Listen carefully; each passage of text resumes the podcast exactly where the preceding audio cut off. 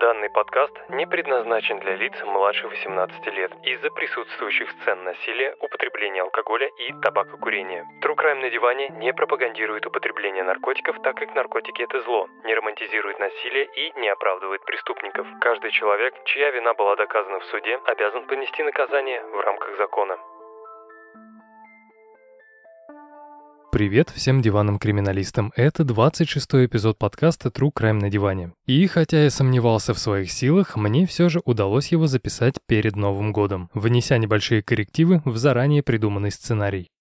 Изначально я планировал рассказать вам 13 коротких историй, которые напрямую относятся к католическому Рождеству или Новому году. Вот только 28 декабря в ходе написания сценария я решил немного сократить количество, и их осталось всего лишь 10.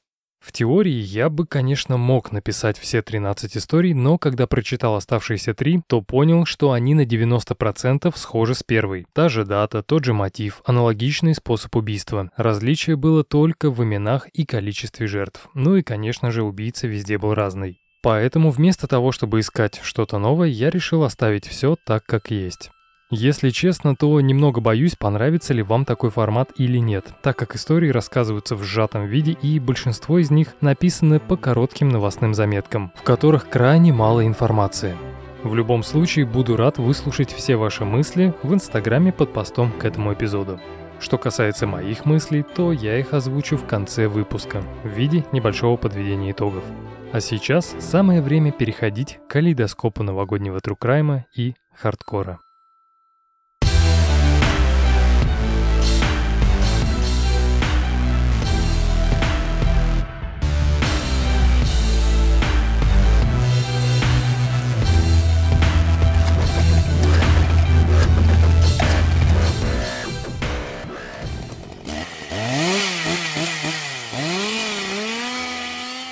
Думаю, мало кто будет спорить, что Рождество и Новый год – это семейные праздники. Миллионы семей по всему миру собираются в эти дни под одной крышей, дарят друг другу подарки, обмениваются яркими эмоциями и вспоминают, каким был уходящий год.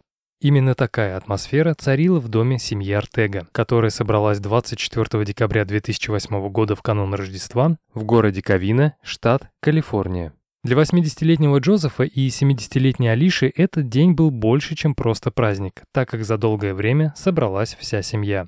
После праздничного ужина старшие члены семьи сели играть в покер. Дети резвились около бассейна, а старший внук Майкл поднялся на второй этаж. Это был самый обычный праздничный вечер в самом тихом и благополучном районе города. Примерно в 23.30 за полчаса до Рождества в дверь позвонили. Первой подбежала к двери восьмилетняя Катрина Юзеф-Польски. Увидев на пороге высокого мужчину в красно-белом наряде и с бородой, девочка радостно кричит родителям, что к ним пришел Санта. В следующую секунду звучит выстрел. Спустя несколько минут после первого выстрела в полицейское управление Кавины начали поступать звонки, в которых люди говорили, что горит дом их соседей. А один из звонивших сообщил, что до того, как дом поглотил огонь, были слышны выстрелы. Один из патрульных, который первым приехал на вызов, вспоминает, что все вокруг напоминало апокалипсис. Когда пожар был локализован, полицейским удалось обнаружить 9 обугленных тел. Выжить удалось только Летиции Артега, ее мужу и дочери Катрине, которая открыла дверь и которой преступник выстрелил в лицо. Лишь благодаря тому, что девочка в последний момент повернула голову, пуля попала в щеку. Остальным членам семьи повезло намного меньше. После разговора с соседями полиции удалось выяснить, что примерно в 23.45 они видели, как от дома семьи Артега отъезжает машина. Больше никаких зацепок по делу не было. Тем временем, пока детективы пытались восстановить ход событий, в полицию соседнего города Сельмар, который находится в 65 километрах от Кавина, звонит Брэд Парда и сообщает, что только что обнаружил у себя дома тело своего брата Брюса. Когда на место прибыла оперативная группа, то они увидели следующую картину. В кресле сидел мертвый мужчина с 9-миллиметровым пистолетом на коленях. Второй пистолет лежал на полу. Судя по ранению и дырке в потолке, он засунул пистолет себе в рот и нажал на курок.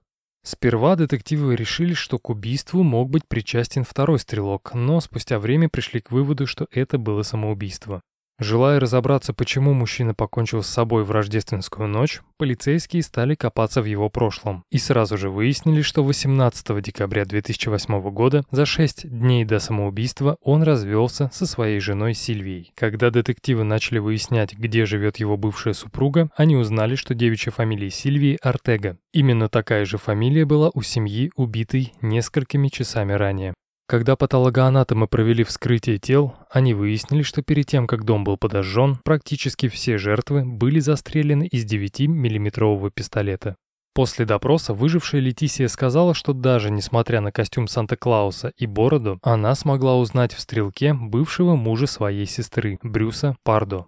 Когда следователи вернулись в дом Брэда, чтобы обыскать машину его брата, они были сильно удивлены. Автомобиль, который совпадал с показаниями соседей, был заминирован. И хотя машина в конечном итоге взорвалась, следователи смогли разглядеть через боковые стекла костюм Санты. Когда патологоанатом вскрыл тело Брюса, он подтвердил, что мужчина покончил с собой, а также сказал, что все тело было покрыто сильнейшими ожогами третьей степени. Из-за пожара костюм Санты начал плавиться и прилип к рукам и ногам. Самое интересное, полиция уверена, что изначально Брюс Парда не планировал кончать жизнь самоубийством. И даже не из-за того, что, пустив пулю себе в голову, он не оставил никакой записки. Дело в том, что некоторое время спустя один мужчина из Пасадены сообщил, что около его дома стоит подозрительный автомобиль автомобиль, который, как выяснила полиция, был арендован все тем же Брюсом Пардо. Сразу же были вызваны минеры и эвакуированы жители соседних домов. Но, к удивлению следствия, машина не была заминирована. Наоборот, она была забита одеждой, продуктами и водой. На заднем сиденье также лежал компьютер и конверт с 17 тысячами долларов. Одни источники говорят, что в машине были карты США и Мексики. Вторые утверждают, что у него был билет на самолет до Иллинойса. Третьи говорят, что билет был не в Иллинойс, а в Канаду. Канаду. Так или иначе, все это говорит о том, что мужчина планировал побег. Но больше всего детективов удивило то, что машина была припаркована всего лишь в 150 метрах от дома Скотта Норта адвоката по разводам. Вполне вероятно, что прежде чем уехать из страны, Брюс планировал убить адвоката, который помог его бывшей жене с разводом. К этому выводу полиция пришла после того, как узнала, что в июне 2008 года, когда Сильвия подала документы на развод, Брюс Парда был обязан платить 1785 долларов в месяц в качестве алиментов. По текущему курсу это примерно 131 тысяча рублей. Понятия не имею, зачем вам эта информация, но я все равно решил об этом сказать. Так вот, из-за того, что через месяц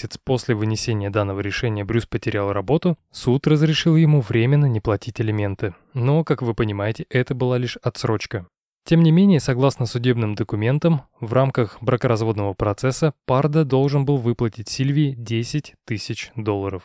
Во время развода мужчина жаловался, что Сильвия жила у своих родителей и не тратилась на аренду жилья. Вместо этого на его деньги она купила себе машину, несколько раз летала в Лас-Вегас, постоянно ходила по ресторанам, посещала массажный салон и даже оплатила уроки по гольфу. Видимо, в этот момент мужчина решил, что если жена забрала у него детей, собаку и деньги, то лучший способ ей отомстить – это убить всю семью Артега. Согласно полицейской реконструкции, в ту ночь события развивались следующим образом. После звонка в дверь Брюс Пардо сперва выстрелил в восьмилетнюю Катрину, а после, войдя в дом, начал расстреливать остальных членов семьи. Когда у него кончаются патроны, он берет самодельный огнемет и начинает распылять 70 литров бензина, который на лету превращался в огонь. Неизвестно по какой причине, но во время поджога происходит взрыв. Вполне возможно, что огонь попал на баллон с газом или что-то вроде того. В этот момент Брюс уже не контролировал ситуацию. Вместо того, чтобы сжечь дом дотла и поехать убивать адвоката Сильвии, мужчина пытался потушить себя самого. Огонь начал плавить его костюм Санта-Клауса. Вполне вероятно, из-за сильных ожогов он решил закончить на этом свою миссию, пустив пулю в голову. Допускаю, что если бы костюм Брюса не загорелся, он бы благополучно доехал до адвоката, убил всю его семью, а после бы отправился в Мексику или куда он там хотел. При таком раскладе дело могло бы оставаться нераскрытым и по сей день. Но, увы, Брюса Парда настигла моментальная карма.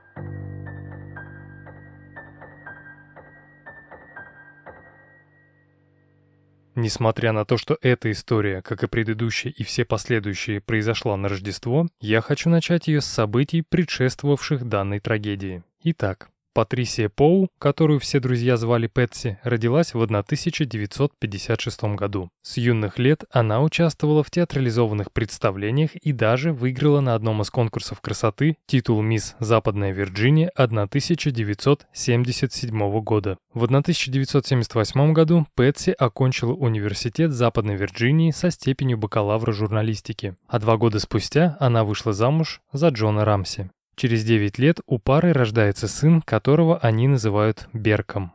Что касается Джона Рамси, то он был на 13 лет старше Пэтси. Мужчина родился в 1943 году в Небраске, а в 1966 году он поступает в военно-морской флот в качестве офицера инженерного корпуса на Филиппинах и в Атланте.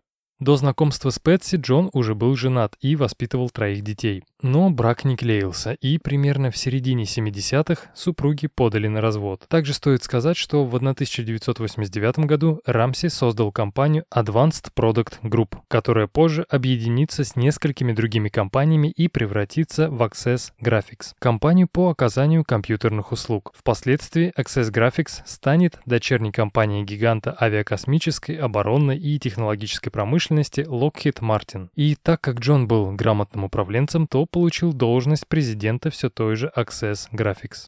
Всю эту информацию я привожу лишь для того, чтобы вы понимали, насколько благополучной была семья. И 6 августа 1990 года у Пэтси и Джона рождается второй ребенок, очаровательная девочка по имени Джон Бене. А спустя еще год семья перебирается из Атланты, штат Джорджия, в Болдер, штат Колорадо. Насколько известно, этот переезд был связан с работой Джона. Также есть сведения, что к тому моменту семья владела двумя частными самолетами, яхтой и загородным домом в Мичигане. Стоимость всего имущества на 1999 год составляла 6,4 миллиона долларов. Когда малышка Джон Бене немного подросла, Пэтси решила, что та должна пойти по ее стопам и с раннего возраста начать участвовать в детских конкурсах красоты. Для своих пяти лет девочка была довольно-таки красивой и обладала просто невероятной улыбкой. И это позволило ей выиграть несколько местных конкурсов, а также стать маленькой мисс Колорадо Санберст в 1995 году. Пэтси на 100% была уверена, что когда дочка станет старше, то будет занимать первые места на всех конкурсах красоты США, а может быть даже и международных. Вот только сбыться этому было не суждено. Вечер 25 декабря 1996 года семья Рамси провела у своих друзей Флита и Присциллы Уайт. Около 10 вечера они вернулись домой и сразу же уложили детей спать, так как на следующее утро должны были вылетать частным рейсом в Мичиган. Первый 26 декабря проснулась Пэтси. На часах было 5 часов 30 минут. Решив пока не будить остальных членов семьи, она идет на кухню, чтобы приготовить любимому мужу и своим детям сытный завтрак. Вот только когда Пэтси подошла к винтовой лестнице, то увидела на полу записку, которая была адресована ее мужу Джону. В записке говорилось, что их дочь Джон Бене похищена, и если супруги хотят ее вернуть, то они должны приготовить 118 тысяч долларов. В промежутке между 8 и 10 утра преступник обещал позвонить и сказать, где нужно оставить выкуп. Также он настоятельно рекомендовал Джону не связываться с полицией. Но вместо того, чтобы следовать указаниям похитителей, Пэтси бежит в комнату дочери, а после звонит в 911 и сообщает об исчезновении Джон Бене. Прибывшая через несколько минут полиция сразу же приступила к обследованию места преступления. А в половине восьмого утра Джон Рамси уже собрал всю необходимую сумму и ждал звонок от похитителей. Примерно в это же время приехали Флит и Присцилла Уайт, чтобы поддержать друзей. Когда часы показали 10, просторная гостиная в доме семьи Рамси уже была забита детективами из полицейского управления Болдера и агентами ФБР, которые также ждали звонка похитителя. Но он так и не позвонил. Спустя пару часов в доме оставались только Пэтси и Джон Рамси с сыном, семья Уайтов и один офицер полиции в качестве охраны. Думаю, вы и без меня знаете, что большинство историй, в которых пропадают дети, заканчиваются очень плохо. Процент вероятности того, что они вернутся домой живыми и невредимыми, крайне мал. Как правило, их тела либо находят спустя недели или месяцы, либо не находят вовсе. В нашей истории Джон Бене была найдена в час дня 26 декабря. Когда Джон Рамси и Флит Уайт решили самостоятельно проверить дом, они начали с подвала. Спустившись вниз, мужчины сразу же находят тело Джон Бене, которое было завернуто в одеяло. Рот девочки заклеили скотчем, а на шее была затянута удавка. Ребенок был мертв несколько часов. Первым, что сделал Джон, он отнес девочку на первый этаж, отклеил от запястья и рта скотч и положил тело на пол. Затем уже офицер переместил Джон Бене на диван, где та оставалась лежать до 8 часов вечера, ожидая приезда коронера. И все эти манипуляции говорят о том, что возможные улики были уничтожены до прибытия коронера и криминалистов. Полиция вообще никак не контролировала ситуацию. Спустя время экспертиза покажет, что Джон Бене была задушена удавкой. Также коронер обнаружил сильную черепно-мозговую травму, нанесенную тупым предметом до удушения, а также у девочки была кровь на нижнем белье. Если вы задаетесь вопросом, почему полиция не нашла труп девочки в подвале во время утреннего осмотра, то скажу, что, во-первых, это следствие некомпетентности сотрудников, так как из-за праздников у опытных детективов были отгулы, а их обязанности выполняли молодые полицейские. Во-вторых, Согласно имеющимся данным, площадь дома Рамси составляла 650 квадратных метров. Помимо пяти спален, гостиной, кухни и санузлов, у дома был большой подвал, разделенный на несколько комнат. В одной из этих комнат играли дети, другая использовалась как хранилище для банок с красками и рабочими инструментами, третья была практически пустой, так как в ней было разбито окно, и Джон все забывал его починить. А вот в четвертой находился винный погреб. Именно в последней комнате была найдена Джон Бене. Как считает полиция, преступник проник в дом именно через разбитое окно. Эту версию подтверждает стоящий под окном чемодан, благодаря которому преступник мог выбраться после убийства. Следует сказать, что у полиции было крайне много подозреваемых. И первыми из них, конечно же, оказались члены семьи Рамси. Во-первых, детективы нашли странным то, что записка была довольно длинной, примерно 370 слов. Странности добавляло и то, что текст был написан ручкой из кабинета Джона. Бумага была взята там же. И вместо того, чтобы забрать ручку с собой, преступник оставил ее на месте, стерев отпечатки. Также у детективов были вопросы по поводу суммы выкупа. Откуда преступник мог знать, что в качестве новогодней премии Джон получил именно 118 тысяч долларов?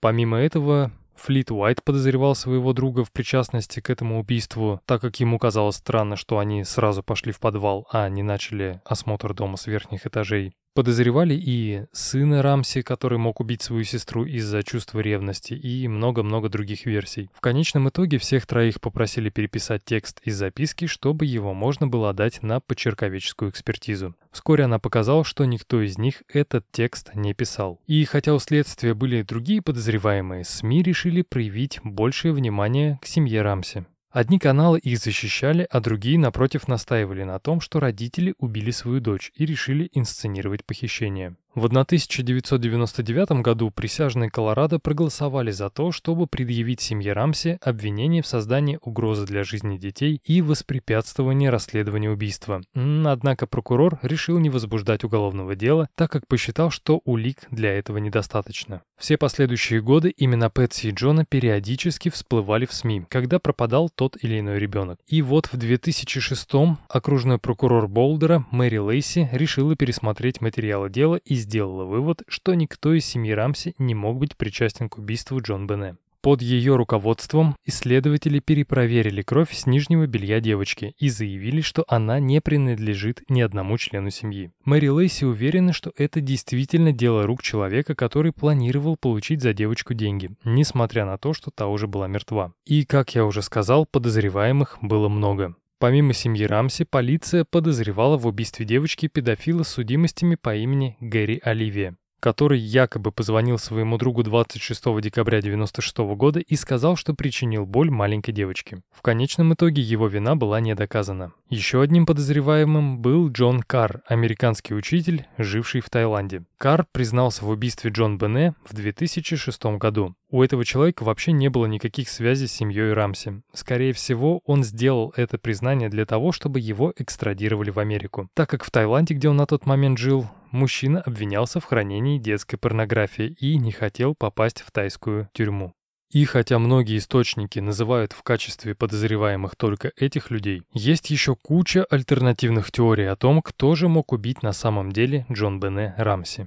Первым в списке альтернативных подозреваемых идет некий парень-ниндзя. Спустя 9 месяцев после убийства Джон Бене, 14-летняя девочка, которую источники называют Эми, подверглась сексуальному насилию в своем доме, пока ее родители спали. Известно, что девочка посещала ту же танцевальную школу, что и Джон Бене, а также выступала на некоторых публичных мероприятиях в Болдере. Вскоре следователи решили, что ниндзя не имеет никакого отношения к убийству Джон Бене, так как практически все педофилы выбирают жертв определенной возрастной группы, плюс-минус два года. В данном случае разница в возрасте между двумя девочками составляла 8 лет. Плюс Эми никто не похищал и не оставлял никаких записок. Вторым подозреваемым был Санта Билл. Он же Билл МакРейнольдс, который несколько раз приглашался Джоном и Пэтси сыграть роль Санты на Рождество. Последний раз он был в доме Рамси 23 декабря 1996 года. И хотя родители погибшей девочки просили полицию повнимательнее изучить Билла, после того, как его исключили из списка подозреваемых, он уехал со своей женой из Болдера и через несколько лет скончался. Дальше в списке подозреваемых числилась домработница Линда Хоффман Пью и ее муж, которые оба работали у семьи Рамси.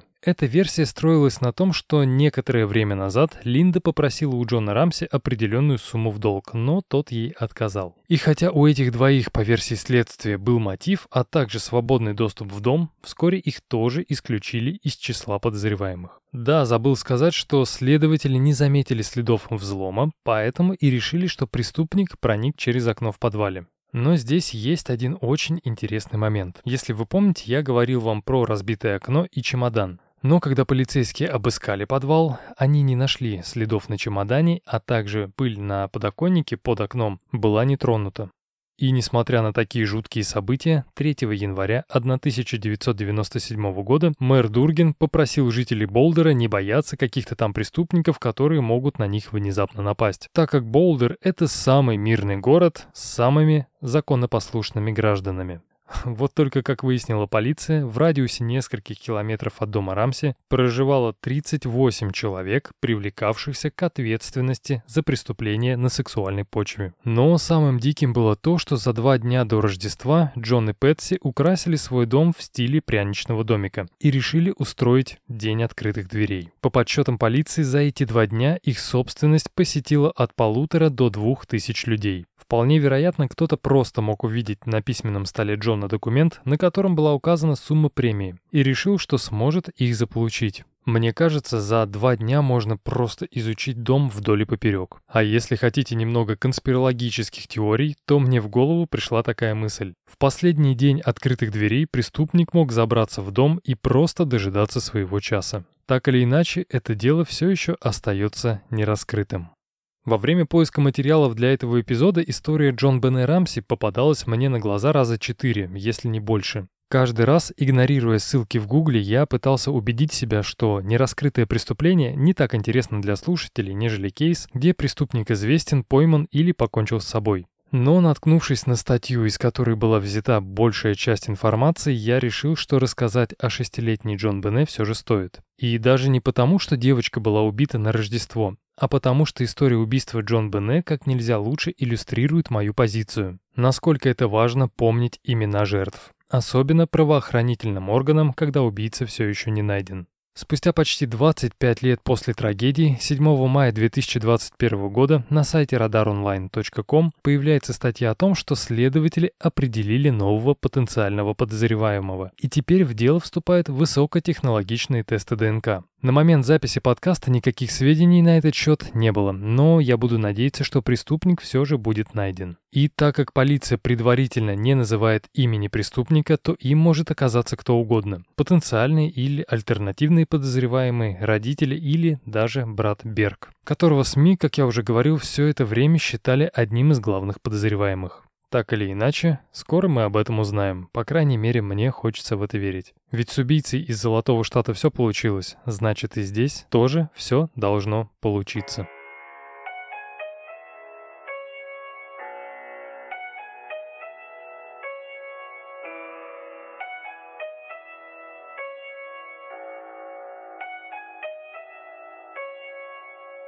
А сейчас я предлагаю немного снизить градус True Crime жести при помощи небольшой истории о Санте, которому надоело получать письма от детей. Мои канадские слушатели, которых пусть и немного, но тем не менее они есть, не дадут соврать, что каждый год Почта Канады открывает специальную почтовую линию, на которую может отправить письмо любой ребенок. И уникальность этой акции в том, что в ответ приходит индивидуальное письмо от мистера Клауса, в котором он поздравляет написавшего и желает ему счастливого Рождества и Нового года. Праздничной магии добавляет даже то, что в графе «Индекс» написан уникальный код HOH как вы поняли, это хоу-хоу-хоу. И мне кажется, что это прекрасная идея, которая дарит ребенку целую бурю эмоций, ведь ему написал, как гласит из примера письма, его друг Санта. Но рано или поздно даже самый четкий механизм просто обязан дать сбой. И в Рождество 2007 года 10 детей получили не очень приятные ответные письма. В некоторых из них Санта писал «Твое письмо слишком длинное, кусок тупого дерьма. В других письмах текст был следующим. «Твоя мама конченая, а твой папа гей». И хотя такие письма получили всего лишь 10 детей, шума они наделали немало. В ответ на скандал Канада Пост опубликовала заявление, в котором говорилось, что они делают все возможное, чтобы выследить нарушителя. Скорее всего, это вредный эльф, который плохо вел себя весь год. Позже менеджер по связям с общественностью по имени Синди Дауст заявила, что хоть почта и извинилась перед пострадавшими, они не собираются оставлять это дело просто так и нацелены найти виноватых. И в скором времени эти вредные эльфы были действительно найдены. Ими оказались несовершеннолетние дети, чьи родители писали письма от лица Санты. Какое наказание они понесли, я не знаю, но хочу еще раз восхититься инициативой. По данным новостной службы Reuters, в 2007 в этой акции приняло участие 11 тысяч добровольцев. В этом же году почта Санты попала в книгу рекордов Гиннесса в категории «Наибольшее количество писем, отправленных Санте, на которые были даны индивидуальные ответы». К 2007 году количество таких писем превысило 15 миллионов штук. И мне кажется, если сталкиваться с плохим Сантой, то исключительно с таким, а не как в первой истории.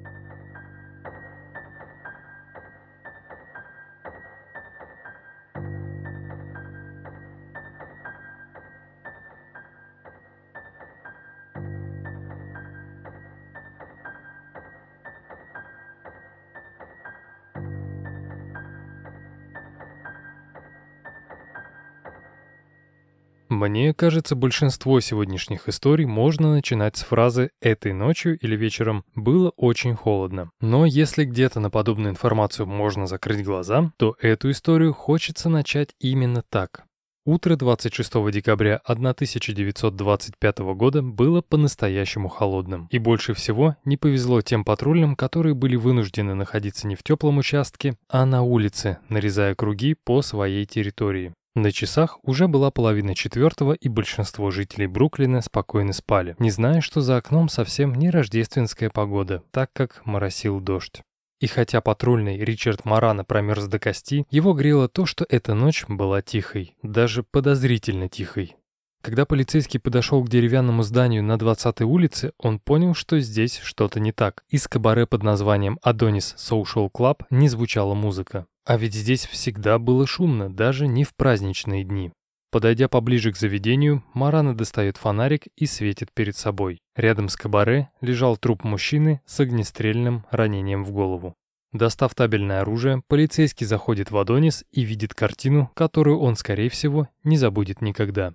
Внутри царил настоящий хаос. На фоне слов «с Рождеством» и «с Новым годом» опрокинутые столы и битая посуда выглядели зловеще. В помещении не было ни души. Даже музыканты побросали свои инструменты и сбежали. Пройдя вглубь кабаре, Марана видит изрешеченные пулями тела. Выбежав на улицу, патрульный тут же вызывает подкрепление. Когда место преступления было оцеплено, детективам не составило большого труда понять, что здесь произошло часом ранее. Перед пианино лежал 24-летний Ричард Пеглек Лонерган. Парень был убит двумя выстрелами. Один в голову, второй в грудь. Рядом с ним лежал Аарон Хармс, а труп на улице принадлежал Корнелиусу Игле Ферри. Все трое убитых были членами ирландской мафиозной банды «Белая рука», которая на тот момент базировалась в Южном Бруклине. Лонерган был ее главарем. По сути, это была обычная бандитская разборка. И я мог бы сразу назвать мотивы, имена убийц и зачитать их приговоры. Но мне хочется, чтобы истории, приуроченные к новогодне-рождественским праздникам, друг от друга немного отличались. Поэтому извольте немного погрузить вас в контекст. Итак, несмотря на то, что минуту назад я назвал Лонергана главарем Белой Руки, ее основателем он никогда не был. Изначально банда была сформирована все теми же ирландскими американцами в конце 1890-х, начале 1900-х годов, чтобы противостоять обрастающей властью итальянской банде «Черная рука». И по мере того, как членов Белой Руки становилось больше, группировка начала распространять свое влияние среди местного населения. Так, например, под ее контролем находились бруклинские доки. Все портовые грузчики были обязаны ежемесячно отдавать какую-то часть своей зарплаты ирландцам. Один из первых боссов Белой Руки по имени Деннис Динни Михан смог заключить, скажем так, контракт на прибыль со всех прибывающих в Бруклинский порт судов. Если кто-то отказывался платить, то разговор был очень коротким. Удар по голове тяжелым тупым предметом. И если пострадавший выживал, то уже был готов на любые условия, лишь бы его оставили в покое. Но, каким бы влиятельным Михан не был, на престоле он просидел недолго. Из-за того, что Дини пытался подмять под себя более мелких гангстеров, они не стали это долго терпеть. 31 марта 1920 года, пока Деннис спал, пятеро ирландцев во главе с Диким Биллом Ловитом вошли в дом босса Белой Руки и пустили ему пулю в голову. После устранения Михана, Ловет по-быстрому объединил свою банду с Белой Рукой и сразу же начал устанавливать в Бруклине свои правила. Но спустя три года его тоже убили. 1 ноября 1923 пока Ловит отсыпался после пьянки, к нему зашли двое неизвестных, ударили по голове тяжелым тупым предметом, а после дважды выстрелили в шею. И вот только после Ловита главарем банды стал его зять Ричард Лонерган, который вывел Белую Руку на совершенно новый уровень. Во-первых, он усилил свое влияние в Бруклинском порту, во-вторых, стал заниматься бутлегерством, что сильно увеличило капитал ирландской мафии. Ходили слухи, что Лонерган, чья сестра была замужем за Диким Биллом, за свою жизнь лично убил минимум 20 человек, чем вам не серийный убийца. Но даже если это были всего лишь слухи, они играли Лонергану только на руку. Он был умным, влиятельным и очень опасным человеком. Известно, что Пеглэк родился в семье одного из нью-йоркских гангстеров, поэтому можно сказать, что его судьба была предрешена. Отец и дядя были лидерами известной группировки под названием Яки-Яки, которая контролировала весь район. Когда Ричард был маленьким, он попал под трамвай. Травмы были настолько серьезными, что врачам ничего не оставалось, как ампутировать левую ногу ниже колена. Тогда-то и появилось его прозвище Пег Лэг, или в переводе «деревянная нога». С самого детства он был вынужден ходить с деревянным протезом. Но, несмотря на инвалидность, тихим ребенком Лонерган не был. В подростковом возрасте он крадет велосипед и начинает сдавать его соседским детям в аренду. Спустя время у него уже было несколько велосипедов, которые он купил с арендованных денег. А еще чуть позже он открыл свой магазин, где продавал новые велосипеды и также сдавал в аренду старые. И хотя парень был еще молод, проблемы у него были взрослые. В один из дней к нему в магазин пришел итальянский мафиози и сказал, что хочет продавать здесь наркотики. Пеглегу такое предложение не понравилось, но вместо того, чтобы просто отказать, он избивает итальянского мафиози. В ответ на это наркоторговец просит своего друга украсть велосипед и продать его Лонергану. Когда поручение было выполнено, Банацио, именно так звали того итальянца, обращается в полицию и говорит, что мелкий ирландец продает продает краденые велосипеды. В силу возраста парня посадить в тюрьму не могли, но зато у него забрали бизнес и обязали работать на ферме, на которой он и познакомился с диким Биллом Ловитом. После этого Ричард познакомил своего нового друга с сестрой, сделав его членом семьи. Вообще, мне кажется, история ирландской и итальянской мафии заслуживает отдельного эпизода, который я записывать, конечно же, не буду. Эта тема слишком избита и очень объемна. Но не буду вас больше утомлять биографией членов ирландской мафии, а предлагаю вернуться обратно в холодное бруклинское утро 1925 года. Итак, после того, как полиция подъехала к клубу «Адонис», часть детективов была занята поиском улик, способных вывести на итальянскую мафию, а другая часть осматривала территорию около самого клуба. Пройдя несколько кварталов от кабаре, один из патрульных замечает на тротуаре мужчину с простреленными ногами. Судя по кровавому следу, он полз довольно долго, но, несмотря на сильную потерю крови, пострадавший оказался жив и был сразу же доставлен в ближайшую больницу. Когда он пришел в себя, то сказал детективам, что его зовут Джеймс Харт, и этой ночью он просто гулял по городу. В какой-то момент из проезжающей машины высунулись люди и открыли по нему огонь. Кто это был, он не знает.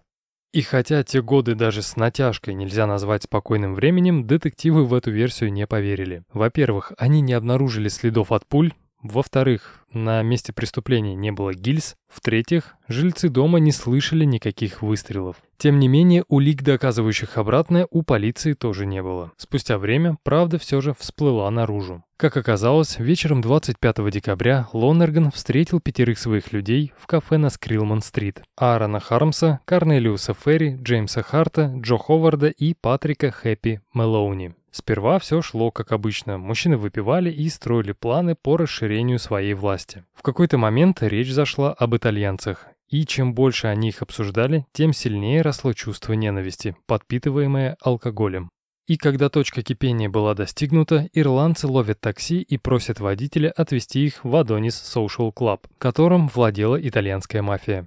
Оказавшись внутри заведения, ирландцы занимают столик в зоне кабаре и начинают вести себя мягко говоря, вызывающие. Они громко разговаривают, оскорбляют итальянских девушек, а мужчин называют словами «дага» и «гинзо», которые также носят оскорбительный характер. Все это сопровождалось словами, что если они захотят, то в два счета обчистят всех в этом баре. Когда пьяный Джо Ховард встал со своего места и направился в сторону вокалистки, она поспешила уйти в подсобку, прихватив с собой девушку, разносившую посетителям сигареты. Увидев, что сцена пуста, Джо поднимается на нее и начинает петь. Не знаю, каким были его вокальные навыки, но смею предположить, что итальянцам это не понравилось, так как один из них подзывает к своему столику Корнелиуса и Глу Ферри, и когда тот подходит ближе, ему сразу же ударяют в лицо бутылкой. В этот момент в Адонисе гаснет свет и звучат выстрелы. Лонерган и Хармс были убиты моментально. На одном из фото, которое можно найти в сети, э, видно, что из-под пиджака главаря банды торчит дуло пистолета, которым он просто не успел воспользоваться.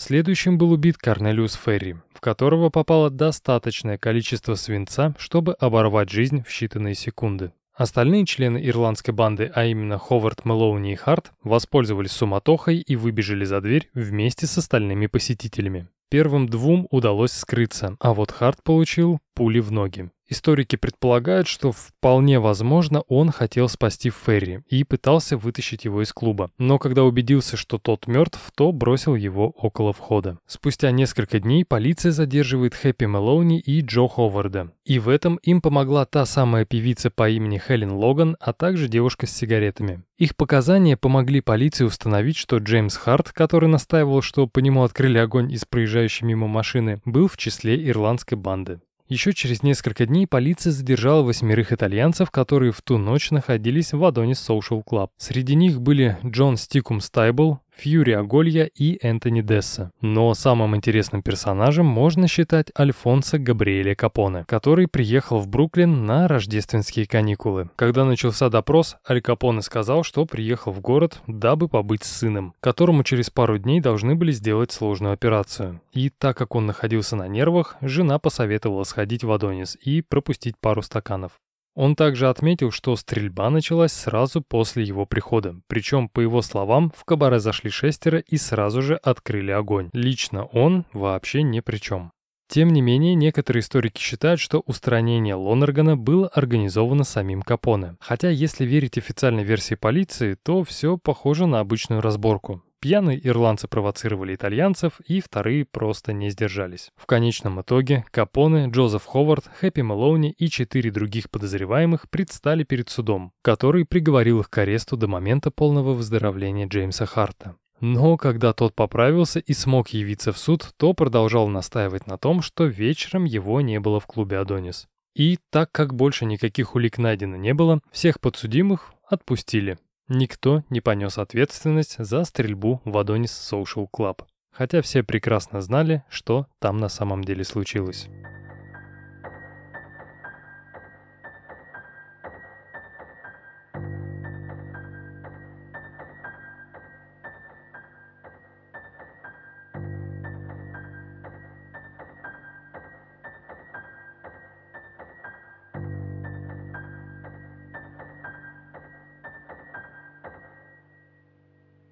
Уверен, вы заметили, что истории в этом выпуске разбросаны по временной шкале от самых поздних до наиболее современных. Мне кажется, это отлично показывает то, что преступления были и, к сожалению, остаются неотъемлемой частью нашей жизни. И если вы придерживаетесь позиции, что раньше было лучше и таких зверств, как в последние десятилетия не было, то следующая история покажет, что раньше было как минимум так же, как и сейчас. Семью Гиббонс можно смело назвать самой обычной рабочей семьей, каких в те годы в Соединенных Штатах было огромное количество. Чтобы вы понимали, о каком именно времени идет речь, то скажу, что события этой несчастливой рождественской истории развернулись в городе Ашленд, штат Кентукки, в 1881 году. Глава семейства Джон Гиббонс из кожи вон лез, чтобы прокормить свою семью, поэтому дома его было увидеть крайне сложно. Большую часть времени он проводил вдали от семьи, берясь за разного рода работу. Практически все заработанные деньги мужчина отправлял своей жене Марте, которая занималась воспитанием троих детей. Насколько известно, в возрасте 17 лет его старший сын Роберт попал под машину, и ему пришлось ампутировать ногу. Но в отличие от Лоннегана из предыдущей истории, мафиози он не стал, а наоборот, как мог помогал родителям по хозяйству. И да, в те годы уже были машины. Они, конечно, сильно отличались от современных, но все равно они были. Младшему сыну Гиббонсов, Стерлингу, было 11, а средней дочери Фанни 14 лет. Но, несмотря на свой юный возраст, девочка выглядела намного старше, чем и привлекала к себе повышенное внимание со стороны мужского населения Ашленда. Что касается самого Ашленда, то это был тихий городок на берегу реки Агая, в котором, конечно, происходили преступления, но по большей части это были мелкие кражи или акты вандализма. Убийства были редкостью. На тот момент население города составляло всего лишь 3280 человек. Это буквально было тем местом, про которое можно сказать, что все друг друга знают. Вот только то, что произошло в канун Рождества 1881 года, стало настоящим шоком для всех жителей жителей города. Ранним утром 24 декабря жители одного из районов города Ашланд в панике начали выбегать на улицу. Небольшой каркасный дом на пересечении 23-й стрит и Картер-авеню был объят пламенем. Это был дом семьи Гиббонсов. Не дожидаясь, пока на место приедет пожарная служба, несколько человек бросаются внутрь дома, пока тот не сгорел дотла, чтобы убедиться, что внутри никого нет. К сожалению, внутри было три человека, и все они оказались мертвы. Погибшими были 17-летний Роберт и 14-летняя Фанни Гиббенс, а также подруга девочки, 15-летняя Эмма Каррико. Когда на место происшествия приехали врачи, они констатировали смерть, но также сказали, что дети умерли не от удушья или болевого шока при ожогах, у всех троих были проломлены головы. Вдобавок ко всему, девочки подверглись сексуальному насилию. До этого момента таких жестоких преступлений в Ашланде еще не происходило. Жители были в ужасе. Когда рассвело и пожар был потушен, полицейские обыскали остатки дома и нашли внутри окровавленные подушки, простыни, лом и топор. Последние, скорее всего, и были орудиями убийства. В ходе расследования полиция выясняет, что на этот момент миссис Гиббонс и 11-летний Стерлинг находились в другом городе у родственников. Джон Гиббонс находился в другом штате. Как обычно, подозреваемых не было. Город был слишком мал и все друг друга знали. Два дня спустя, после похорон, исполняющий обязанности мэра Джон Минс созвал собрание и поручил жителям Ашленда скинуться на детектива, так как полиция явно не была готова к расследованию такого преступления. Когда деньги были собраны, нанятый сыщик из Агая решил, что главным подозреваемым является никто иной, как Джон Гиббонс. Но вот когда тот был найден 31 декабря в Западной Вирджинии, примерно за 253 километра от его дома, то по эмоциям было видно, что к убийствам он был не причастен. Мужчина просто был раздавлен. И казалось бы, невозможно найти убийцу, который совершил преступление под покровом ночи, пока все спали. Никаких камер наружного наблюдения, современных методов сбора улик, нет единой базы отпечатков пальцев, нет вообще ничего. Но зато есть человеческий фактор, а если точнее, совесть. Спустя несколько дней после похорон, в первых числах 1882 года в универмаг Ашленда заходит каменщик Джордж Эллис и покупает сигару. То ли из-за того, что покупателей в эти дни было немного, то ли мужчина просто любил поговорить, владелец универмага по фамилии Пауэлл обращается к своему покупателю. «Ну, когда теперь этот старик Гиббонс чист, интересно, на кого же падет подозрение?» Элис ничего не ответил, а лишь опустил глаза, поблагодарил Паула за сигару и поспешил покинуть универмаг. И лишь около двери он еле-еле слышно пробормотал, что знает, кто совершил это кошмарное преступление. Как позже Джордж расскажет на допросе, после покупки сигары он долго ходил по улицам города, терзаемый угрызениями совести. Но в конечном итоге не в силах совладать с эмоциями, отправляется в гостиничный номер, где жил частный детектив, и во всем ему сознается. В ходе короткого разговора мужчина рассказывает, что он и еще два каменщика по имени Джордж Крафт и Уильям Нил убили этих детей. Его первоначальная версия развития событий была следующей. За несколько вечеров до 24 числа я встретил Джорджа Крафта, который заявил, что собирается навестить Фанни Гиббонс и отнести ей коробку конфет. Он сказал, что рассчитывает на половой акт с девочкой, а также он сказал, что хочет, чтобы я пошел с ним. В ту роковую ночь, около полуночи, мы приступили к делу. Уильям Крафт, Нил и я. Когда мы добрались до дома, Крафт открыл окно при помощи топора и вошел первым. Нил последовал за ним, а я остался на крыльце. Но потом тоже последовал за ними.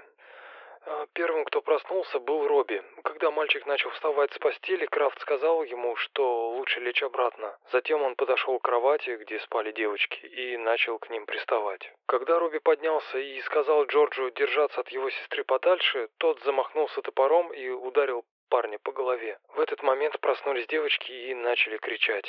Когда Эмма встала с кровати, Нил повалил ее на пол, а я помогал ему ее держать. Потом он взял лом и ударил девочку большим концом по голове. Она умерла мгновенно. У Крафта тоже были проблемы с Фанни Гиббонс. Он попросил меня помочь ему. Пока я держал девочке руки, Крафт над ней сперва надругался, а потом убил ее. Когда все кончилось, я взял керосин, полил им тела и поджег их спичкой. Затем мы просто вышли из дома. После этого жуткого признания Хефлин приказывает задержать Джорджа Крафта и Уильяма Нила. Все трое были арестованы и отправлены в окружную тюрьму в Катлесбурге. После ареста Джордж Эллис попытался отказаться от своего признания, заявив, что все показания были даны под дулом пистолета. Но было уже поздно. Самое интересное, что жители Ашленда были недовольны тем, что преступников держат в тюрьме, сохраняя им жизнь. По их мнению, всех троих нужно было казнить немедленно.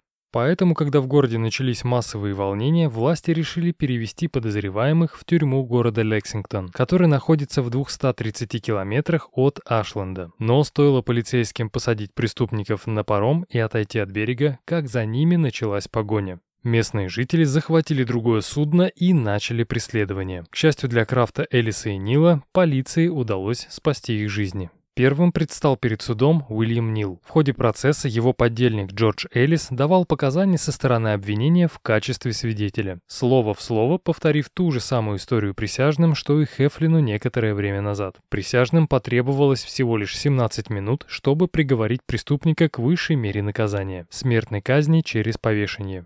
Приговор должен был быть приведен в исполнение 14 февраля 1882 года. На это же число была назначена казнь Джорджа Крафта. Но благодаря работе адвокатов приговоры были обжалованы и назначены новые даты судебных разбирательств. Что касается Джорджа Эллиса, то 2 июня 1882 года суд приговорил его к пожизненному заключению. И если самого Эллиса этот приговор устраивал, то общественности он не понравился.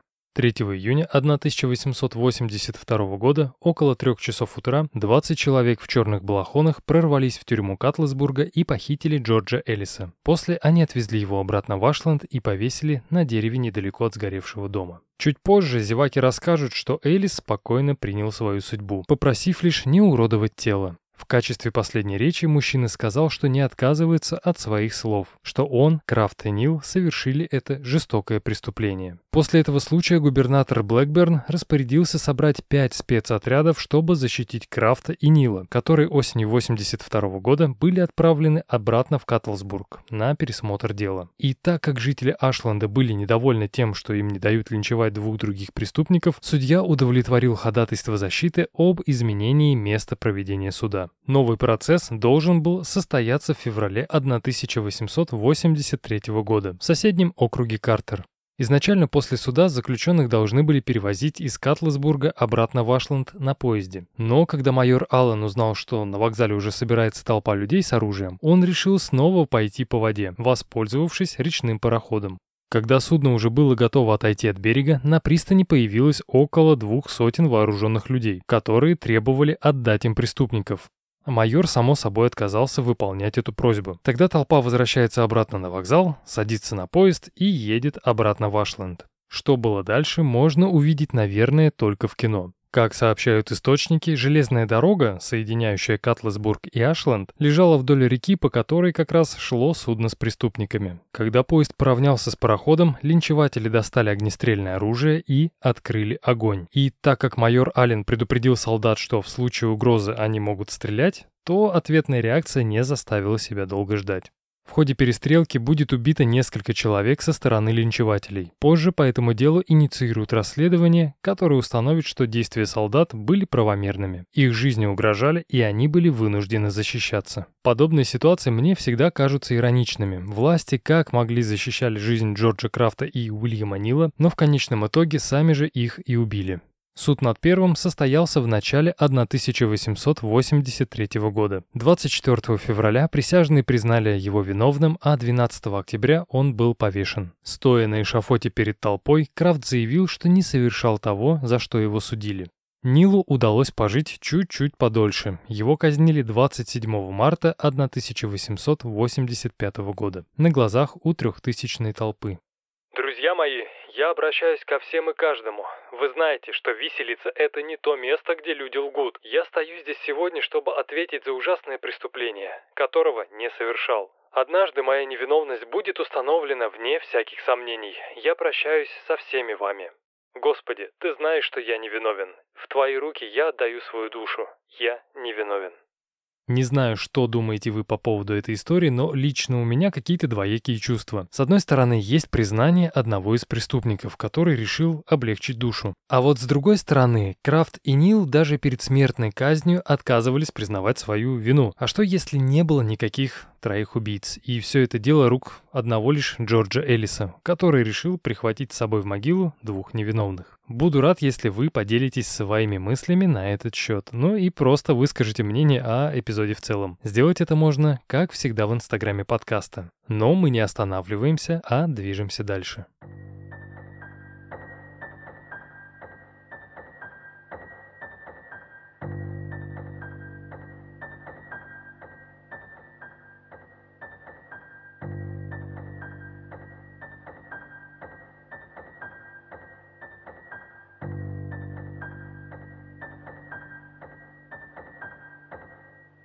Ну что, не устали еще от новогоднего трукрайма? Если нет, тогда держите очередную историю из холодного фермерского поселения Денбери, штат Северная Каролина. События, о которых я сейчас расскажу, произошли в 1929 году. В то рождественское утро 43-летний Чарли Лоусон погрузил свою 37-летнюю жену Фанни и семерых детей в грузовик. Чтобы сделать им незабываемый подарок, Чарли повез всю свою семью в Уинстон-Салем, который находился примерно в 20 километрах от их дома. Приехав в пункт назначения, мужчина первым делом отводит семью в магазин, где покупает для каждого новую одежду и просит ее не снимать, так как на этом сюрпризы еще не закончились. После Лоусоны идут в фотостудию и делают семейную фотографию. Фанни и Чарли Лоусон поженились в 1911 году, и за время брака у них родилось ни много ни мало 8 детей. Артур, Мари, Кэрри, Мейбл, Джеймс, Реймонд и Мэри Лу. Сын Уильям умер от пневмонии в возрасте 6 лет.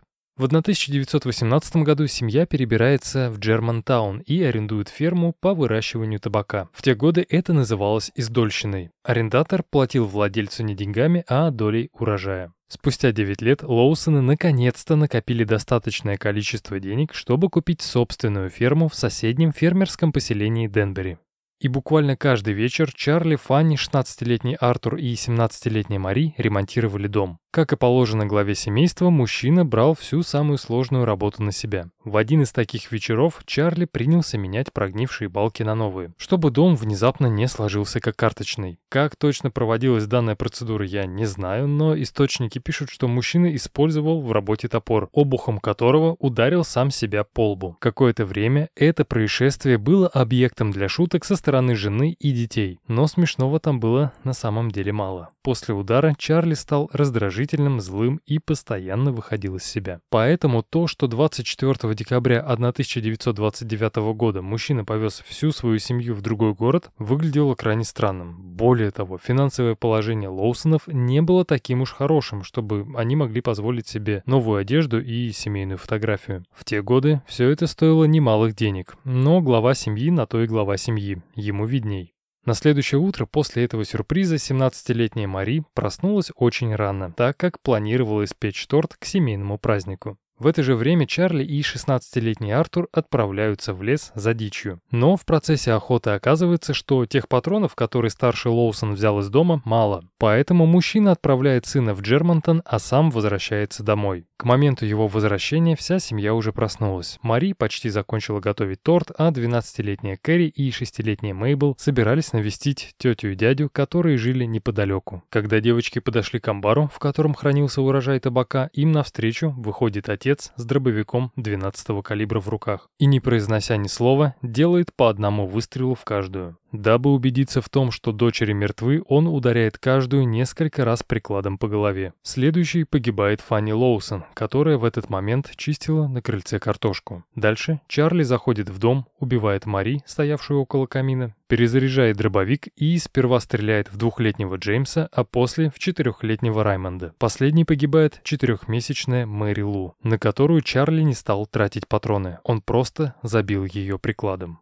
После того, как все члены семьи были уничтожены, за исключением Артура, ее глава отправляется в лес, где недавно охотился со своим сыном, и кончает жизнь самоубийством. Когда спустя несколько часов полиция найдет его труп, то рядом обнаружит смятый клочок бумаги со словами «Не вините в этом никого, кроме меня».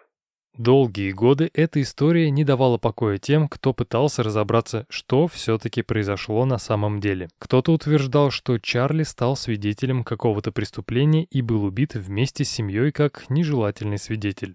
Другие настаивали на том, что всему виной травма головы, о которой я говорил ранее. Вот только когда в институте Джона Хопкинса было проведено вскрытие Лоуренса-старшего, патологоанатомы не заметили в его мозге никаких патологий.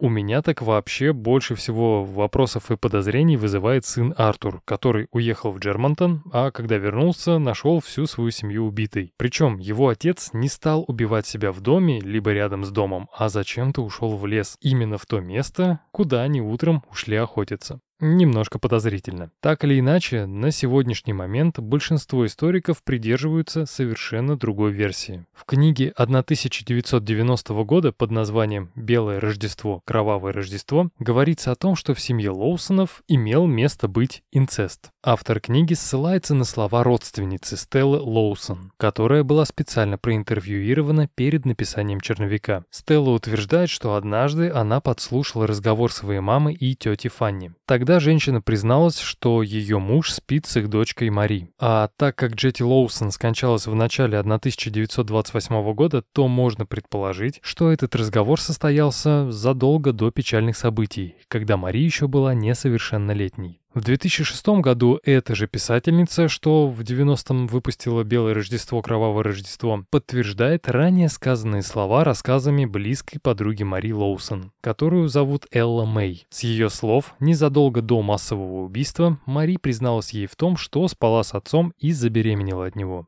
К сожалению, мы вряд ли узнаем, что было на самом деле, и вообще есть ли в тех двух книгах хоть капля правды. Единственным человеком, кто мог пролить свет на всю эту трагедию, был, конечно же, Артур Лоусон, но он погиб в начале 30-х годов. После его смерти дом на табачной ферме снесли, и люди начали забывать, что в 1929 году здесь произошло ужасное событие.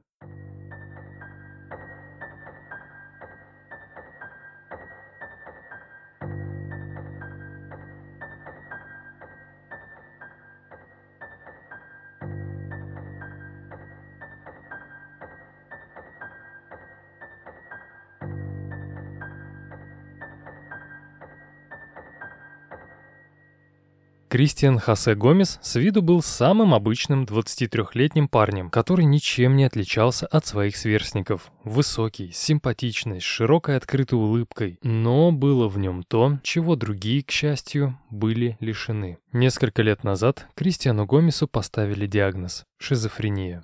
В первой половине дня, 30 декабря 2014 года, бабушка и дедушка Кристиана отвезли его на регулярный плановый визит к терапевту, который посоветовал парню найти нового психиатра. И хотя врач искренне пытался вывести Кристиана на диалог, тот всем своим видом демонстрировал абсолютное безразличие. Вообще он мало с кем общался в последнее время, за исключением голосов, звучащих каждую ночь из-под кровати.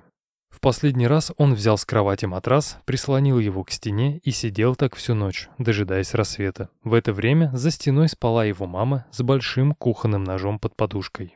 Мария Суарес Касань, которую все родные и близкие называли Пиа, старалась сделать для своего сына Кристиана все, на что хватало сил матери-одиночки. Она водила его к врачам, покупала дорогие лекарства, но все это было бесполезным. Шизофрения только прогрессировала. И с каждым днем становилось только хуже. Неизвестно, почему Кристиан решился на преступление именно 31 декабря. Но, как пишут различные новостные издания, после проведенных трех лет в государственной психиатрической больнице, в 2017 году парень был признан вменяемым и смог предстать перед судом 9 июля, где раскаялся и полностью признал свою вину. В качестве наказания суд приговорил парня к 25 годам тюрьмы с последующими 10 годами обязательного лечения. И так как это не пожизненное заключение, то на свободу он должен выйти примерно в 2039 году. И тут возникает вопрос, какова вероятность того, что, выйдя на свободу, Кристиан будет безопасен для общества? Хватит ли ему тех 10 лет лечения? Не начнется ли ухудшаться его здоровье за оставшиеся 20 лет в тюрьме?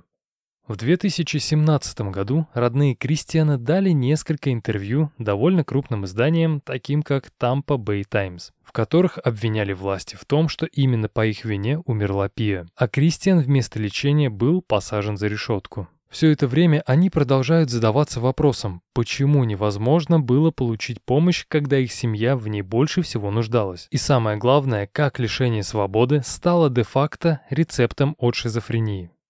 Хочу, чтобы мой племянник мог получать лекарства до конца своих дней, чтобы больше никому не причинить вреда. То, что он сделал, можно назвать только одним словом. Это было безумие. Мы привыкли читать в новостях, что кто-то в кого-то выстрелил или покалечил в драке. Но то, что сделал Кристиан, это было хуже. Это было сущим злом. Говорил в интервью дядя Кристиана Марио Суарес.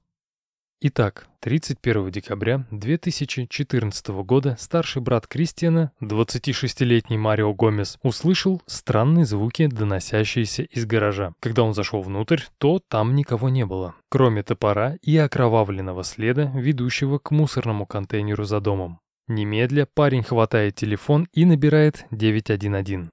Когда к дому подъехали полицейские, то первое, что они увидели, это Кристиана Гомеса, скрывавшегося с места преступления на велосипеде. То, что было дальше, крайне сложно назвать погоней, но парень действительно пытался оторваться от патрульной машины.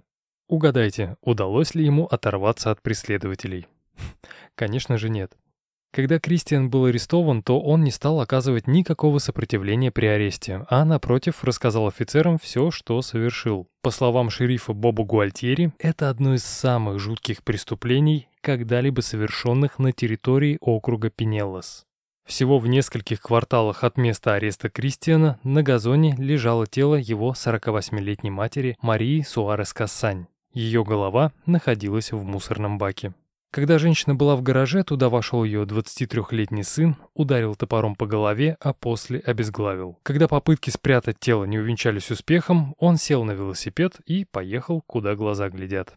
Как позже расскажет журналистам все тот же шериф Боб Гуальтьери, несколько последних дней Пия заставляла сына убрать коробки со старыми вещами на чердак, но тот либо забывал о просьбе, либо намеренно игнорировал. И когда Кристиану надоело, он просто решил, что верный способ заставить маму замолчать – это отрубить ей голову. Больше всего во время допроса шерифа пугало то, что парень казался абсолютно нормальным и здоровым. Говоря спокойным голосом, не проявляя каких-либо эмоций, он рассказал, как вынашивал план убийства два дня, а после осуществления пытался спрятать труп. Что было дальше, вы уже знаете, но мне кажется, что в этой истории главное понять, что было до. Издание Tampa Bay Times пишет, что на протяжении многих десятилетий штат Флорида был одним из худших в стране плане выделения финансов для лечения психического здоровья граждан. То коек в больницах нет, то врачей, то препаратов. Чиновники уверены, что проблема рассосется сама по себе, тихо, мирно, безопасно. Но Кристиан Гомес показал обратную сторону того, что будет, если закрывать глаза на происходящее. В течение многих лет Пиа пыталась положить сына в больницу, но ей каждый раз отказывали. Каждый раз женщина слышала одну и ту же фразу «У нас нет мест». А Кристиан действительно нуждался в профессиональном уходе и контроле, который просто не могла ему обеспечить Пия. И лишь жуткое убийство смогло решить эту проблему в два счета. Как по мне, то это полный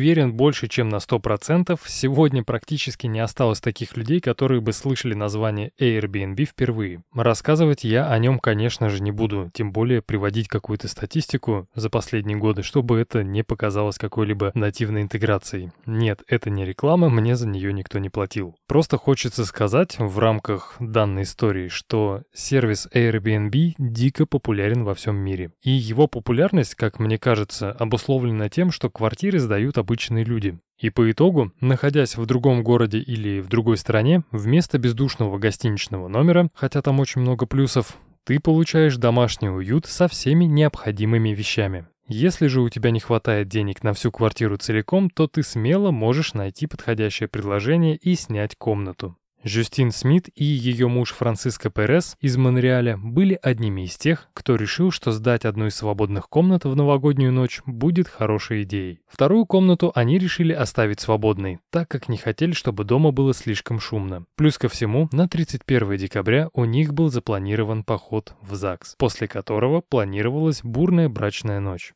Вот только из-за того, что Жюстин и Франциско забыли отключить на сайте функцию мгновенного бронирования, за пару дней до Нового года вторая комната оказалась забронированной и даже оплаченной. Как пишет портал BuzzFeed, когда Жюстин увидела вторую бронь, она сразу же попыталась связаться с арендаторами и отменить ее, описав всю нелепость ситуации. В ответ молодой человек, забронировавший комнату, сказал, что не доставит хозяевам никаких хлопот. Всю ночь он будет где-то гулять с друзьями, а после придет отсыпаться. В итоге, решив, что лишние деньги все-таки не помешают, тем более цена за квартиру в новогоднюю ночь была гораздо выше обычной, молодожены соглашаются сдать вторую комнату. 1 января 2016 года в половине третьего утра Жюстин и Франциско возвращаются домой в надежде поскорее лечь спать. Но, войдя в квартиру, пара видит жуткий беспорядок, словно здесь взорвалась атомная бомба. Сперва молодожены хотели поговорить с недобросовестным арендатором, но когда его не обнаружили, то решили перенести разговор на утро. Стараясь не думать о беспорядке, Смит и Перес ложатся спать. Но сон их был недолг. Спустя пару часов из гостиной начинает громко играть музыка. Выйдя из комнаты, хозяева видят картину гораздо хуже предыдущей. Одна часть гостей просто танцует, вторая нюхает кокаин из журнального столика и других поверхностей, третья занимается у всех на глазах сексом. Как позже рассказала сама Жюстин, глядя на эту вакханалию, она решила, что не будет вмешиваться, а спокойно дождется конца вечеринки и днем поговорит с этим самым арендатором. Понятия не имею, что рассчитывали увидеть молодожены, но когда они покинули свою комнату днем, то обнаружили все тот же беспорядок и двух сидящих на диване голых мужчин, вокруг которых были разбросаны десятки пустых пакетиков от кокаина. И я на всякий случай напомню, если кто забыл, наркотики это плохо, их употреблять ни в коем случае нельзя. Так вот, вернемся к истории. После непродолжительного разговора гости быстро оделись, навели в квартире идеальную чистоту, поставили на сайте квартиры Жюстины Франциско 5 звезд и прикрепили следующий комментарий. Простите, что мы были такими плохими гостями. У нас нет оправданий подобному поведению. Честно говоря, мы Просто облажались. И, кстати, поздравляем с женитьбой. Самое интересное, что подобные истории случаются довольно часто. Например, в Окленде, штат Калифорния, Рэшма Васанвала и Джим Санти Оуэн думали, что сдают свой дом пожилому мужчину из Чикаго. Вот только оказалось, что его снял 18-летний парень на свой день рождения. и на эту праздничную вечеринку было приглашено как минимум 200 человек. Как я уже сказал, пара была уверена, что сдает свой дом пенсионеру, но когда им позвонили соседи и сообщили о сумасшедшей тусовке, супруги были просто в шоке. Все диваны были выброшены из дома на газон. Телевизор плавал в ванной, фотографии разорваны, рамки из-под них разбиты. Вокруг горы мусора, пустых стаканов, вонь, грязь и многое-многое другое. Но самое смешное, что на следующий день в дом вернулся именинник, который утверждал, что оставил здесь во время вечеринки свою одежду. Как говорится, умные поступки умных людей. Ну и, конечно, не могу обойти стороной свою любимую Англию. Все в том же 2016 году дизайнер Кристина Макуиллан решила также сдать свою квартиру на Новый год в центре Лондона. Когда девушке позвонили разгневанные соседи, она сразу же отправилась домой и была шокирована не меньше, чем предыдущие герои этой истории. В интервью Evening Standard МакУиллан рассказывала, что ее квартира была битком забита пьяными людьми. Когда Кристина обратилась к девушке, которая эту квартиру и бронировала, с просьбой всех выгнать, та ответила, что это ее вечеринка, и она может делать все, что захочет. В итоге сумма ущерба составила 3000 фунтов стерлингов, а это почти 300 тысяч рублей по текущему курсу. Там были и все те же дикие оргии, вырванное из стены крепление для телевизора вместе с телевизором, выломанные паркетные доски в некоторых комнатах и многое другое. Согласно статье издания Guardian, всем трем арендаторам после данных историй пожизненно закрыли доступ к сайту. Каждый отдыхает как умеет. А вас я хочу попросить бережней обращаться с чужим имуществом.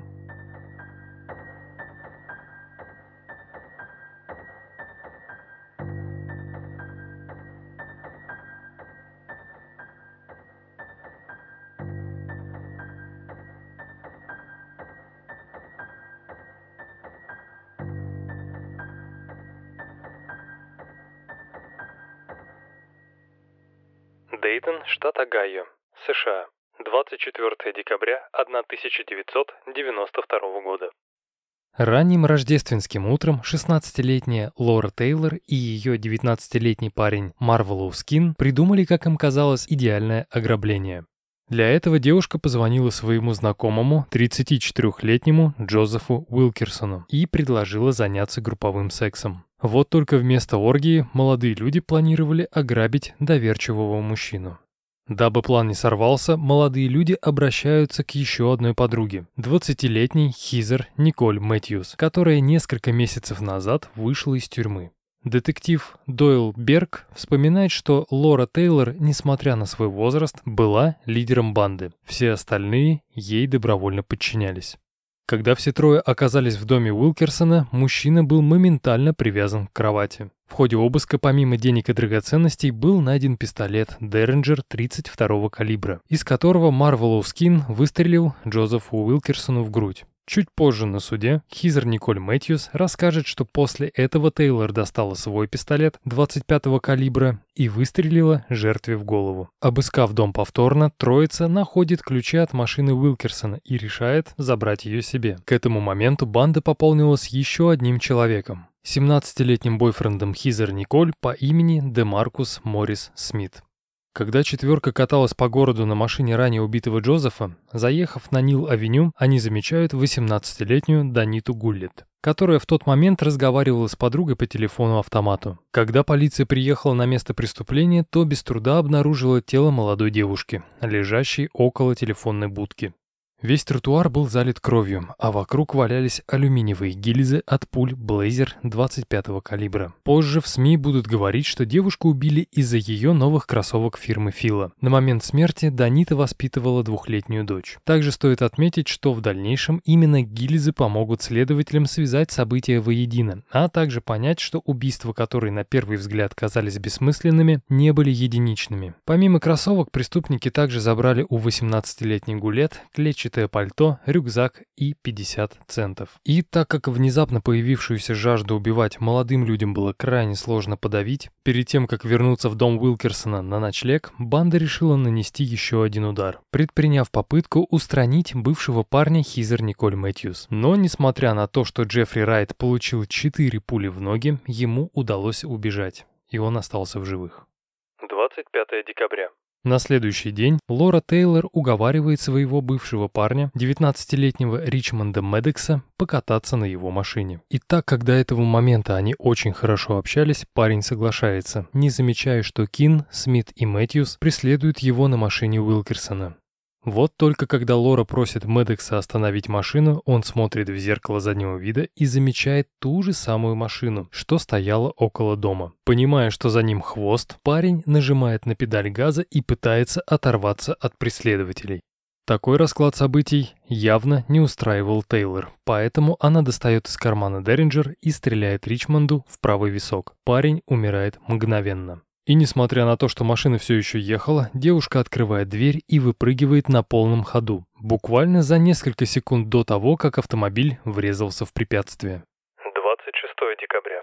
Любящая мама троих детей Сара Авраам в этот день стояла за прилавком семейного мини-маркета под названием Short Stop на 5 Уэст-стрит. Все внимание женщины было приковано к милому рисунку, который нарисовала ее дочь в качестве рождественского подарка. В этот момент в магазин входят Демаркус Моррис Смит и Марвелус Кин. Без лишних слов и не задавая вопросов, Кин стреляет дважды женщине в голову. Остальные пули были выпущены в посетителя магазина. Одна из них попала в руку, другая в живот. Мужчина выжил, а вот Сара Авраам скончалась через пять дней, не приходя в сознание. В этот раз преступникам достались целых 44 доллара. И так как все убийства не имели никакого паттерна и были бессмысленными, полиции с трудом удалось связать стрельбу в магазине с убийством 18-летней Даниты Гулет. Единственной уликой были гильзы от патронов. Тем временем четверо убийц без каких-либо проблем катались по городу, периодически меняя номера машины. И так как я не настолько глубоко погрузился в эту историю, то некоторые моменты мне не ясны. Если вам интересно, то постараюсь подготовить по этому кейсу отдельный эпизод. Так вот, в какой-то момент Тейлор заявляет своей банде, что их в любой момент могут поймать. Ее аргументами были мысли, что в их окружении по-любому есть те, кто при первой же возможности сдаст их полиции. Немного поразмыслив, все четверо приходят к выводу, что подобными стукачами могут оказаться их общая знакомая 16-летняя Венди Коттрилл и 18-летний Марвин Вашингтон. Поэтому сразу после убийства Сары Авраам малолетние преступники заезжают за Венди и Марвином, приглашая тех попить вина и пива. В процессе импровизированной вечеринки Кин говорит, что ему срочно нужно помочиться, но делать это на улице он не хочет. Поэтому все садятся в машину и едут в безлюдное место. Приехав к месту казни, Демаркус Смит приказывает Котрилл и Вашингтону выйти из машины. Он отводит их за большую земляную насыпь и убивает. Тела молодых людей будут обнаружены лишь после ареста преступников. После убийства Венди и Марвина седьмой жертвой могла стать женщина, которая заехала на заправку на Салем-авеню. Когда преступники приказали отдать им ключи от машины, та, не раздумывая, бросается убегать под градом пуль, которые в нее, к счастью, не попали. И хотя женщина лишилась своего Dodge Shadow, она смогла сохранить себе жизнь. Спустя примерно 72 часа после первого убийства офицер полиции Дейтона Джон Хубер замечает подозрительный автомобиль. Тот самый Dodge Shadow, внутри которого сидело четверо молодых людей – Смит, Кин, Мэтьюс и Тейлор. Но Хуберт об этом еще не знал. Не выходя из патрульной машины, офицер просит диспетчера проверить номерные знаки Доджа. И когда тот возвращается с ответом, выясняется, что они этой машине не принадлежат. Офицер немедленно вызывает подкрепление. И хотя эти четверо почти за три дня совершили серию жестоких и бессмысленных убийств, сопротивления при аресте они не оказывали, за исключением Смита. Он пытался спрятаться в одном из домов, но был сразу обезоружен и задержан. Позже на допросе Кин признается, что Тейлор приказал ему убить Хуберта, но он отказался. В конечном итоге Тейлор и Мэтьюс были приговорены к пожизненному лишению свободы. Сейчас они находятся в женской тюрьме штата Огайо в Мэрисвилле а Смит отбывает пожизненное заключение в тюрьме Мэнсфилда. 21 июля 2009 года Кин, осужденный за пять убийств, был казнен посредством смертельной инъекции в тюрьме Лукасвилля. Вместо последнего слова он решил промолчать.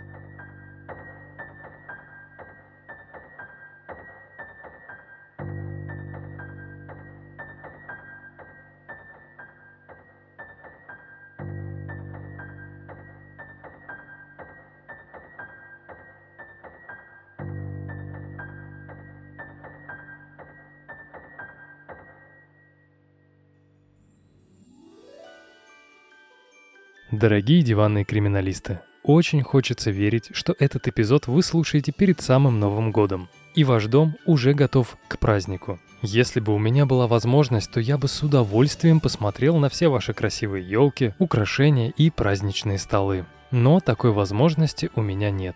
А вот у Кларка Грисволда в 2011 году она была. Вообще, Кларк был уникальным человеком и планировал отпраздновать свое Рождество по-особенному. Поэтому 24 декабря он повесил новогодний венок на дверь гаража, украсил елку недостающими игрушками, зажег свечи на журнальном и кухонном столах, уселся в кресло и погромче включил телевизор. Рождество должно было вот-вот наступить. Но праздничную атмосферу испортил 11-летний мальчик, который спустился со второго этажа дома. Увидев незнакомца, ребенок зачем-то начал кричать, а после вообще выбежал во двор и побежал к соседям, где в тот момент находилась его мама. Когда приехали полицейские, Кларк был арестован. Проходя мимо мальчика, он извинился и сказал, что не хотел его напугать. И хотя мужчина не оказывал сопротивления при аресте, а также, по словам хозяйки дома, был вежлив и приветлив с ребенком, он был осужден за проникновение со взломом и грабеж. Знакомые Грисволда рассказывали, что мужчина был добрым и заботливым, он был волонтером местной церковной программы по помощи осужденным преступникам, числился на хорошем счету у бойскаутов и никогда не нарушал закон. Но в ту рождественскую ночь он немного переборщил с синтетическими наркотиками и решил, что помочь кому-нибудь без разрешения украсить елку – это отличная идея.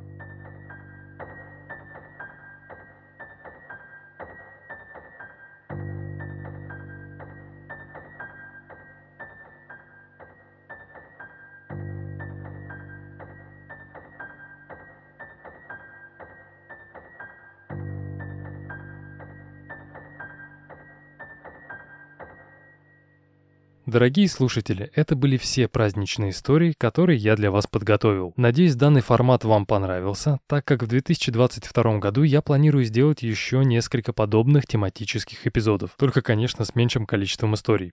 А, как и говорил в начале, в качестве послесловия я хотел бы подвести небольшие итоги. Поэтому, если вам данная информация не интересна, то можете смело заканчивать прослушивание подкаста. Стоп, не так быстро. Прежде чем вы уйдете, я хочу поздравить всех с наступающими или уже наступившими праздниками и пожелать в новом году, чтобы все самое плохое и жуткое оставалось только в рамках подкаста, а жизнь вне наушников была наполнена яркими эмоциями и позитивными впечатлениями. А теперь информация для тех, кто не успел или умышленно не стал выключать этот эпизод. Когда в январе 2021 года я опубликовал первый эпизод True Crime на диване, то даже не представлял, во что это может вылиться. Но, благодаря вашей поддержке, комментариям, оформлением платных подписок и репостам, подкаст перестал быть обычным хобби. Да, мне по-прежнему нравится то, чем я занимаюсь, но вы даже не представляете, сколько времени уходит на подготовку одного эпизода. Поэтому в январе я планирую опубликовать один или два выпуска. Надеюсь, вы меня поймете. Все свободное время я хочу посвятить чтению книг, просмотру фильмов, которых накопилось очень много, составить список эпизодов хотя бы на полгода вперед, а также начать разрабатывать дизайн мерча. Возвращаясь к теме самого подкаста, хотелось бы еще раз выразить вам свою благодарность за прослушивание. Общее количество воспроизведений всех эпизодов составило 236 тысяч раз на момент записи. Для меня это какие-то невероятные огромные цифры, о которых я даже не мог мечтать.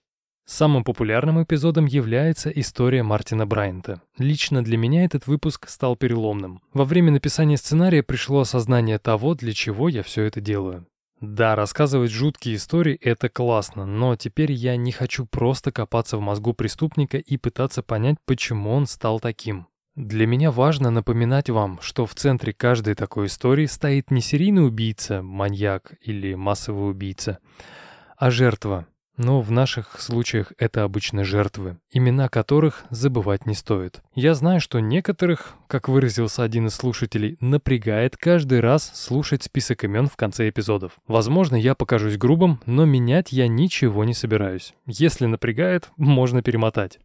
Я немножко перескочил с темы на тему, поэтому предлагаю вернуться обратно. Так как я начал подводить итоги в виде статистики, то мне очень сильно хотелось бы сказать, что она меня приятно удивляет. Несмотря на то, что больше всего слушателей True Crime на диване сконцентрировано в России, а это примерно 174 тысячи воспроизведений, я решил составить список топ-5 стран, где количество диванных криминалистов тоже не маленькое. Небольшая пометка, все цифры, сказанные ниже, это не количество слушателей, а количество прослушиваний. Итак, как-то я сегодня слишком много говорю слова «и так», но тем не менее, еще одно слово паразит. Так вот, на втором месте идет Украина. Почти 28 тысяч воспроизведений. На третьем месте Казахстан 4300 воспроизведений. На четвертом США 4250 и Германия на пятом 3100. Даже сейчас, когда я смотрю на эти цифры, у меня не укладывается в голове, что кто-то послушал мой голос 236 тысяч раз. Лично я свой голос научился принимать относительно недавно. Нет, он все еще мне не нравится, но благодаря микрофону, звуковой карте и предусилителю он стал звучать чуть лучше, чем в первых эпизодах. Даже правильнее сказать, лучше, чем в первых 19 эпизодах. И в завершение, я надеюсь, что те истории, которые будут еще записаны в 2022 году, окажутся не хуже тех, что вы слушали в этом. Думаю, на этом можно прощаться. Еще раз благодарю всех и каждого за эти сумасшедшие цифры, за прослушивание, комментарии, лайки, репосты, мысли, мнения, личные сообщения, предложения помощи и подписки на платный контент. Я часто люблю говорить, что мы с вами сами создаем серийных убийц, но сегодня позвольте мне немного перефразировать эти слова. Ребята, вы сами делаете подкаст "Тру краем на диване популярным. Всех с наступающими праздниками. Merry Christmas, you filthy animal. And a happy new year. thank you